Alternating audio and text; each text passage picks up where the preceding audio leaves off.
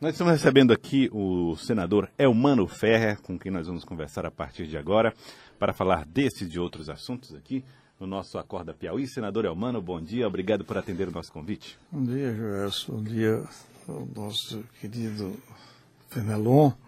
Bom dia ao ouvinte dessa emissora. É, senador Elmano, a, o senhor observou todas essas manifestações? O senhor acredita que agora em Brasília a temperatura tende a baixar ou a tornar ainda mais quente após a ida dos apoiadores de Bolsonaro às ruas? Olha, as manifestações são, desde que elas sejam democráticas, asseguradas pela Constituição, numa democracia, todas elas são válidas. Uhum. Agora, a, a, preocupação maior de todos nós hoje é a questão relacionada à parte econômica. O país, o desemprego graça em todos os estados, numa proporção muito grande. Quer dizer, a minha, por exemplo, é o Piauí, nesse momento, e essa questão, sobretudo, do desemprego. Isso é uma questão maior, eu vejo. E elas, digamos, os agentes econômicos que reconhecem a crise, eles estão realmente apostando em algumas medidas do governo, dentre elas as reformas. Quer dizer, a reforma da Previdência, a reforma tributária, que eu creio que é fundamental aos estados e aos municípios. A reforma, o pacote anticrime do, do Sérgio Moro. Enfim, isso que nós temos a tentar. Reconhecemos todos que o, digamos, já estamos entrando no quinto mês de governo e ainda uma necessidade de ajuste né, na, é, na equipe em determinadas áreas. Né? Nós já tivemos, estamos no segundo ministro, ministro da Educação, é uma área que interessa a todos, sobretudo a um país em desenvolvimento, diante de, uma, de um mundo competitivo, e temos que avançar, sobretudo, nessas áreas. Eu creio que a política é realmente é fundamental, todo o processo de mudança no país democrático federativo como o nosso tem que realmente ter esse diálogo político que nós temos buscado. Agora, o nó górdio, no meu entendimento, e isso tem que ser falado nesses termos, é a questão é, que muita gente não aceita dos métodos políticos adotados anteriormente e os que tentam, quer dizer, e o novo governo tenta modificar isso. O senhor diria que o Bolsonaro está apanhando por, por estar fazendo certo? Olha, é exatamente isso. Quer dizer, o, o, todas as reformas têm que passar pelo Congresso. Né? E eu sou aquele que advogo. Você participou de um governo aqui no Estado, coisa bem menor do que a federação, quer dizer, o, o Brasil como uma união de Estados, em que tem que haver um entendimento entre os três poderes do Estado. São poderes que têm que prevalecer a harmonia, o entendimento, a interdependência ou a independência deles. E nós vivemos, somos testemunha de um certo tensionamento entre os poderes do Estado. É, sobretudo o poder executivo, que foi eleito para fazer grandes e profundas mudanças. Foram eleitos num partido é, desconhecido, ou seja, ele conseguiu catalisar todos aqueles que estavam insatisfeitos com o status quo vigente no Brasil. Dizer, e todos nós concordamos com a mudança, quer dizer, mudança no que se refere aos métodos de fazer política. Nós sabemos que até o ano passado é, havia a formação, o próprio presidente, ex-presidente Temer, foi muito claro que, olha, nós estamos vivendo um regime é, presidencialista com uma conotação parlamentarista ou seja, o, a influência dos partidos políticos na formação das equipes de governo foi muito grande. Você entregava um ministério a um partido político, a um líder político, e aquilo o, governo muitas vezes, muitas vezes não, não controlava todo o, a equipe governamental. Cada um ia por um lado fazendo a administração voltada para os interesses de partidos políticos que chegou o momento em que o povo se rebelou contra tudo aquilo. Senador, o senhor falou que precisa ajustes dentro da equipe, ou seja, um problema que não está na relação com outros poderes, está dentro do próprio governo. O senhor diria que a gente tem tendo, como tem aqui no Piauí, vários órgãos que esperam uma definição sobre quem é que vai ser o ocupante real dessa, dessa equipe. O senhor diria que o governo, em certas áreas, está paralisado? Olha, você veja, não diria estar paralisado. O governo tem feito algumas mudanças, algumas transformações. Agora, você tocou num ponto aí que eu acho fundamental. Ainda não houve, quer dizer, até agora o governo vem resistindo aquilo que o Centrão, daí porque dessas manifestações, até para mim foi uma surpresa uma manifestação, chegar a caracterizar um grupo no Congresso que está de, de difícil diálogo. E é exatamente essa questão que você falou, distribuição de cargos nos estados. Isso era uma praxe.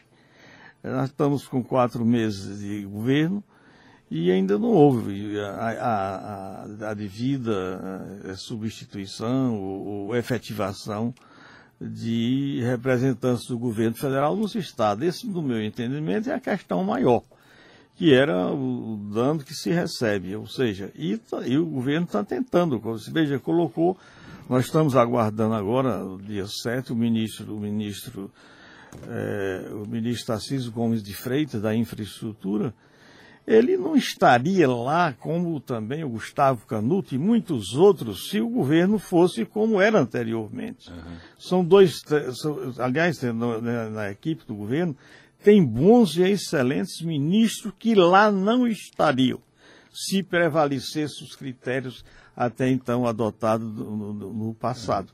Ou seja, são pessoas técnicas, preparadíssimas, e está se tentando é, é, esse tipo de governo em que o executivo governa.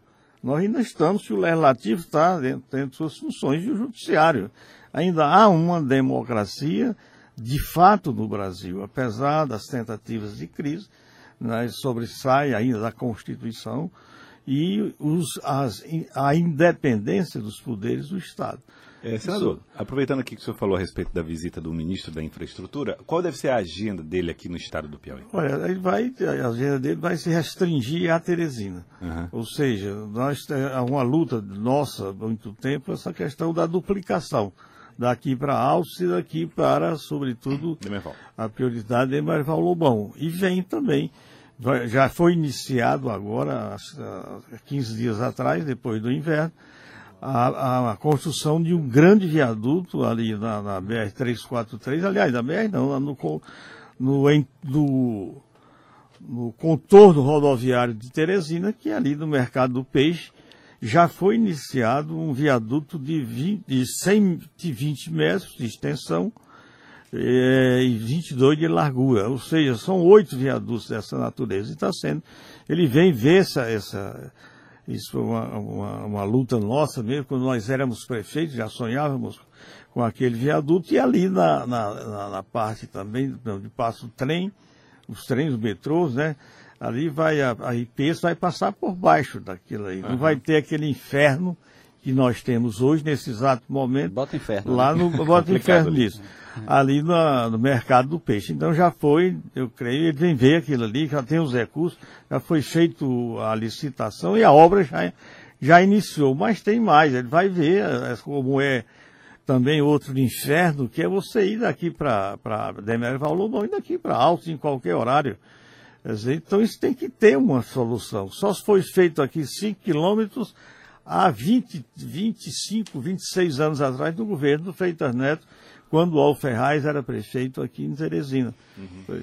É, é, senador, o, o senhor está falando aí dessas obras, né, da questão de infraestrutura, o, falando da duplicação da BR, do, do viaduto no mercado do peixe, e o presidente anunciou, vamos dizer assim, um grande projeto para o Nordeste, mas não especificou que, no, que projeto seria esse, a não ser aquele, aquele reforço no fundo constitucional. O que é que o senhor espera de obras de infraestrutura efetivamente aqui para o Piauí, além dessas em Teresina?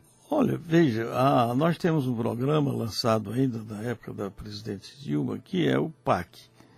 Veja o que está sendo feito em Teresina nessa área de mobilidade urbana. Tudo aquilo é, é, foi um programa dentro do programa de aceleração do crescimento, hoje Avançar, que o governo Temer, então, dentro disso, são programas que transcendem, quer dizer, que passam os governos. São projetos de Estado e não de governos. Então eu creio que ali da, da, um dos eixos é a questão hídrica, a segurança hídrica é um dos seis eixos do programa de, de desenvolvimento regional, ou seja, especificamente desenvolvimento do Nordeste. É um plano de 176 páginas, é um plano que ali consta programas e projetos. É, todos nós sabemos que o problema do Nordeste, que essa questão hídrica, se arrasta há muito tempo. Daí porque nós, dizer, lançamos, não é, é lançamos, nós insistimos numa ação permanente que seria a adutora do sertão. Nós temos um rio subterrâneo no Vale do Gurgueia. Ali não tem problema de seca. Inclusive já foi estudado por organizações internacionais como a, a, a Aquater, que é uma empresa italiana, que fez um estudo dos recursos subterrâneos do Vale do Gurgueia, no governo que você participou, Fernando, no governo do Freitas Neto. Quer dizer, como um outro também de natureza internacional, a revitalização, digo melhor, o resgate da navegabilidade do Rio Parnaíba. São os estudos que são importantes para os projetos que vêm a ser lançados. Por exemplo, a, a, essa duplicação não foi feita o ano passado, aqui para Demerval Lobão, nós tínhamos 70 milhões de uma emenda minha, porque não tínhamos projetos. Quer dizer, desde 2015, quando nós assumimos o Senado, que a gente vem trabalhando. Foram feitos os estudos de viabilidade técnica, econômica e ambiental de todas as rodovias federais do estado do Piauí. Um trabalho feito nos últimos quatro anos. Com esses estudos de viabilidade é que nós vamos ter condições de fazer a duplicação. Anteriormente não podia. Mesmo assim, por exemplo, o caso de Alces, não tem ainda um projeto executivo. Quer dizer, nós avançamos aqui em direção a Demerval Lobão. Agora está sendo feito o projeto é, de duplicação até altos. Isso não existia. Quer dizer, nós estamos no Senado há quatro anos e vendo essas questões que, que são invisíveis pela sociedade. Né? Dizer, nós estamos trabalhando nessa questão relacionada à infraestrutura do próprio Estado, mas, para tanto, é, nós temos que ter projetos, é fundamental. Uhum. Queria agradecê-lo, senador Elmano Ferre, muito obrigado pela participação aqui conosco no Acorda Piauí, obrigado por aceitar o nosso convite. Eu agradeço a todos vocês, muito obrigado e um abraço a todos os nossos piauienses. Muito obrigado, senador Elmano Ferro, agora 7 horas e 27 minutos.